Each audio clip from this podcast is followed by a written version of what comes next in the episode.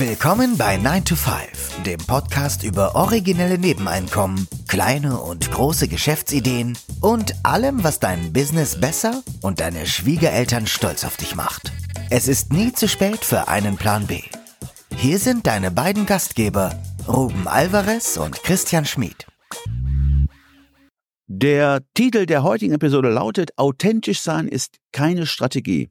In unserer heutigen Folge nehmen wir das oft verwendete Mantra, hört man ja sehr oft, ne? Just be yourself unter die Lupe und hinterfragen, ob Authentizität alleine wirklich eine erfolgreiche Marketingstrategie ist. Wir tauchen tief ein und diskutieren, was es wirklich bedeutet, authentisch zu sein und wie sich das auf unsere beruflichen Rollen und Entscheidungen auswirkt. Gerade für, für Branding oder wenn man eine Marke aufbauen möchte, ist es ja das sind ja so Gedanken, die man sich dann macht. Ne? Will ich, wie will ich mich präsentieren? Bei Personal Marketing, Personal Branding.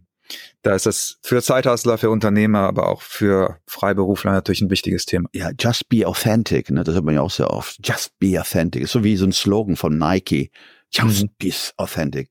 Also ein Stück weit hat das auch schon was Modisches. Es ist wie ein Modewort. Ähm, und die Frage ist einfach nur, ja, was sagt denn eigentlich dieses Wort eigentlich? Was sagt denn authentisch aus? Was ist authentisch sein? Also ich muss sagen, ich hatte mit dem Wort immer schon Bauchschmerzen. Also ich finde die Aussprache schwierig, aber ich habe mit dem mit dem Inhalt, ich habe also es, das ist so eins dieser dieser Modewörter, die die ich nie so richtig mit Inhalt füllen konnte.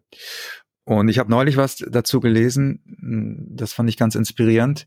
Da hat der Autor gefragt, wenn man jetzt authentisch sein soll, was genau soll man denn dann repräsentieren? Also wer genau soll man sein? Weil wir haben ja im Leben unterschiedliche Rollen. Ja, also vielleicht sind wir äh, Vater und Mutter, vielleicht sind wir in einem Sportverein, vielleicht sind wir im Job, haben wir bestimmte Rollen. Dann gibt's die Situation an Karneval, jetzt gerade ist Karneval, da schlüpft man dann wieder in ganz andere Rollen und zeigt sich von der ganz anderen Seite. Ist ja irgendwie die Frage, da müsste ich ja eigentlich eine von diesen Facetten auswählen müsste sagen, das ist mein authentisches Ich. Wenn ich das aber mache, bin ich ja in allen anderen Rollen dann nicht authentisch. Was natürlich dann zu einer, das wäre natürlich ein Problem für mein Marketing, für meine Brand, wenn ich dann, ja, also äh, wenn man es mal ein bisschen hinterfragt, zeigt sich, finde ich, dass dieses Konzept überhaupt nicht schlüssig ist. Vor allen Dingen, gerade sagst, ähm, äh, authentisch oder echt oder wahrhaftig. Man sagt ja, dass dieser Begriff, den wir ja kaum aussprechen können, Authentizität, ähm, die, die Echtheit einer Sache oder einer Person beschreibt. Mhm. Da sind wir schon bei der ersten Hürde. Echtheit. Wer definiert denn Echtheit? Wer hat denn da äh, die Deutungshoheit? Ja. Bezogen auf Be äh, Personen bedeutet es ja, dass sich authentische Personen nicht verstellen und dann ihren eigenen Werten und Gedanken treu sind. Ja. Was sind denn dann in dem Fall hier jetzt Werte und Gedanken? Ist jemand authentisch im positiven Sinne, also ist, ist authentisch zu sein positiv belegt, weil du könntest auf der anderen Seite auch ein Arschloch sein. Ja, du könntest ganz authentisch ein Arschloch sein. Richtig, absolut, genau. Es ist, es ist eigentlich ein neutraler Begriff, aber er ist ja sehr positiv konnotiert. Also in der, in der Art und Weise, wie er auch auf Instagram und so weiter viel benutzt wird, ist er ja sehr, sehr positiv besetzt. Wenn man diesen Begriff vorab nicht definiert, also in undefiniert hält, äh, führt es nur zur Verwirrung und lässt natürlich Raum für Interpretationen. Ja, und er ist auch letztlich für das eigene Branding oder für ein Branding auch wertlos, weil er eben so vage ist und so wenig Konturen hat, genau. Also besser, ein besserer Ansatz wäre, glaube ich, wenn, wenn man, wenn man sich überlegt, was sind meine, ja, Werte ist auch so ein le leicht überstrapaziertes Wort, aber was sind meine, was ist mein Kompass? Was ist mein innerer Kompass? Was sind meine Positionen, die ich schon über Jahre trage? Ja, die ich, also ich will mal ein Beispiel aus der Politik nennen. Äh, der Kubicki zum Beispiel, ja. Der wirkt authentisch. Wenn man ihn äh, zuhört, der redet oft Tacheles und er wirkt authentisch. Wenn ich mir aber sein Abstimmungsverhalten anschaue, ja, das wäre sozusagen die nächste Ebene, äh, dann, dann muss ich sagen, es gibt kaum jemanden, der weniger authentisch ist als er, weil nichts übereinstimmt, ja. Also er hat eine bestimmte politische Position und in der ist er auch ziemlich stringent. Das macht ihn erstmal authentisch wirkend. Aber sein Abstimmungsverhalten ist komplett das Gegen, oft das komplette Gegenteil von dem, was er eine Woche vorher auf Facebook gesagt hat. Wer definiert es denn? Also meine, sagt einer von sich, ich bin authentisch oder kann das nur ein Außenstehender bewerten? Indem wir sagen, oh, der wirkt als echt, der ist originalgetreu, der ist glaubwürdig. Ich finde das ist ein Problem, wenn jemand vor sich behauptet, etwas zu sein das macht schon fast verdächtig, ne? Ja. Das ist wie mit dieser Tugendheuchelei, wenn Leute immer sagen, wie, wie, wie toll. Und je mehr jemand, und je, je mehr äh, jemand über seine positiven Seiten spricht, desto weniger neige ich diesen zu glauben. Kennst du das ja, ne? Man predigt ja gerne das, was man nicht vorlebt. Ja. In sehr vielen Fällen. Ich habe für mich persönlich ein Problem mit diesem Begriff der, dem Begriff Authentizität. Also ich finde interessanter zu schauen, welche Werte, welche Positionen habe ich und wie stabil sind die. Ja, und stehe ich auch zu denen, wenn der Wind sich dreht. Das wäre jetzt für mich etwas, was jemanden glaubhaft macht, was ich vielleicht, vielleicht ist das auch in, mein, in meinen Augen ist das auch die bessere Vokabel.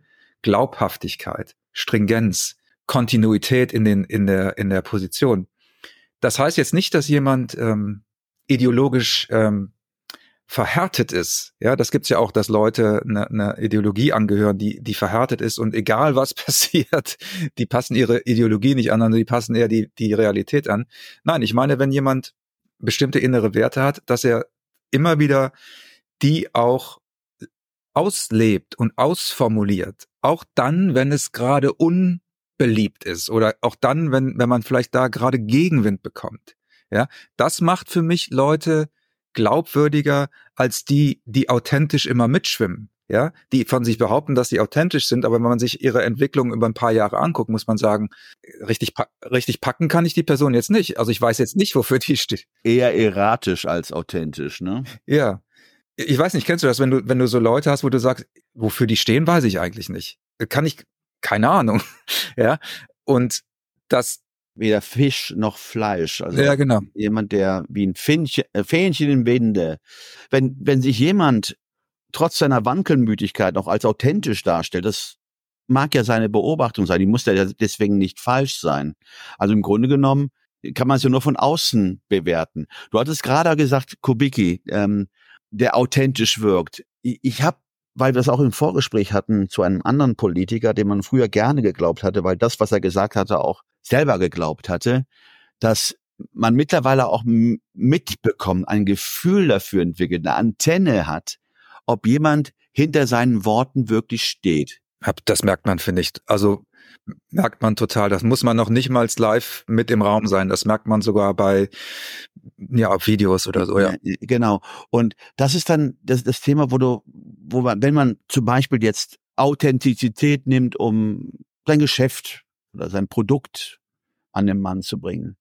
Du würdest ja schon merken, wenn da jetzt ein Marketingmann steht, der sich schöne Werbetexte ausgemalt hat und geschrieben hat und die wiedergibt, oder jemand, der mit Herzblut an der Sache, an der Entwicklung des Produktes teilgenommen hat, mitgewirkt hat, der hinter dem Produkt steht, der für dieses Produkt brennt, also ein Evangelist im eigenen Sinne, da merkst du schon in der, in der Tonalität, in der in der Aussprache oder wie er diese Idee an den Mann oder versucht an den Mann zu bringen, dann merkst du schon ein Stück weit diese Glaubwürdigkeit, von der wir gesprochen haben, die jetzt, ich, ne, mhm. also authentisch sein ist natürlich ein sehr groß, sehr großes äh, Wort, aber glaubwürdig. Und ich glaube einfach mal, dass wir Menschen damit auch ausgestattet sind, diesen Antennen, wo du merkst, hm, oh, da ist er hier ein bisschen greasy, ne? Also, puff, Total, total. Ich, und du, du, du merkst es ja ganz extrem bei, zum Beispiel bei Leuten, die gerade als Verkäufer anfangen.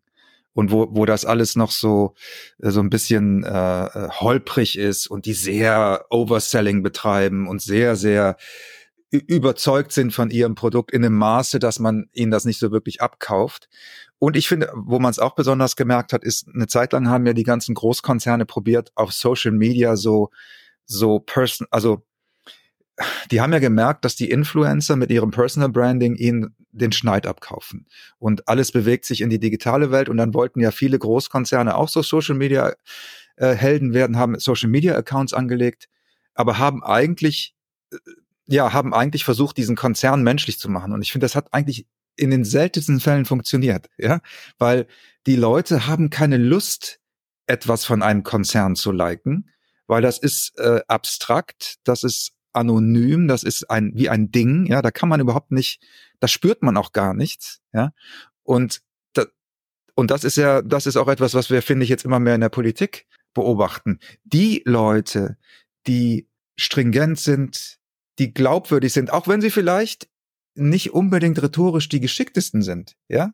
Aber ich glaube, dass, dass wir hatten auch mal eine, eine, eine Episode Fake ist vorbei. Ich glaube, dass dieses, dieses Aufgesetzte, dieses Nachplappern, dieses Copy and Paste, ja, egal wie man es jetzt nennen möchte, ja, aber wo Leute wie so in so bei so einer Soap morgens ihr Skript bekommen und dann eine Rolle spielen, ja, und wie bei einer deutschen Soap, äh, man kann ja kaum hingucken, weil, weil man spürt, oh, das ist so unecht, ja, dass mal eine eigene Erfahrung, weil ich war unlängst ähm, im, im Einzelhandel, wollte mir ein Haushaltsgerät kaufen und der Verkäufer, der uns das äh, erklärt hatte, dem ich auch jedes Wort geglaubt hatte, der auch nicht aufdringlich war, sondern einfach nur beiseite stand und Tipps geben wollte und das beschrieben hatte und gesagt, was es kann, was es nicht kann.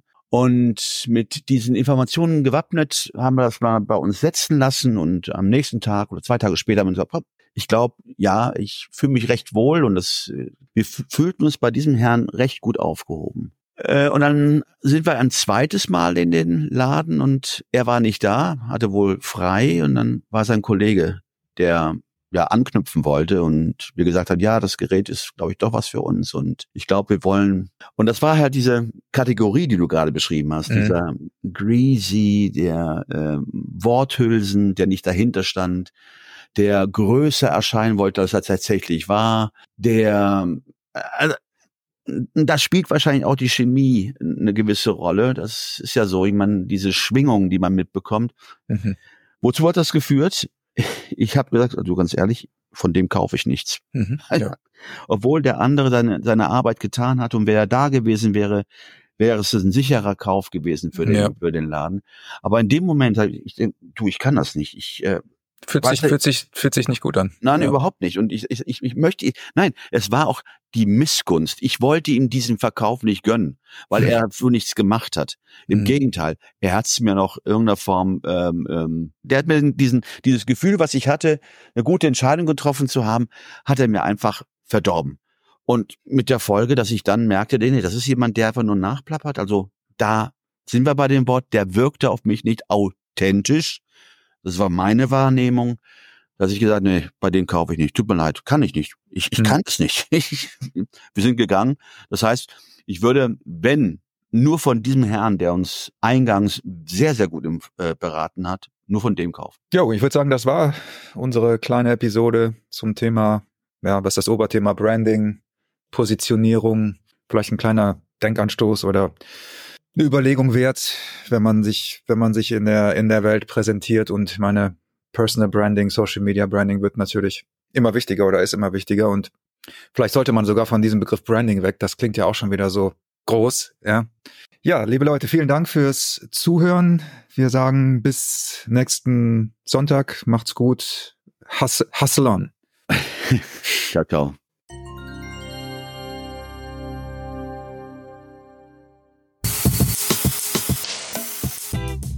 Das war 9 to 5, der Podcast von Christian und Ruben.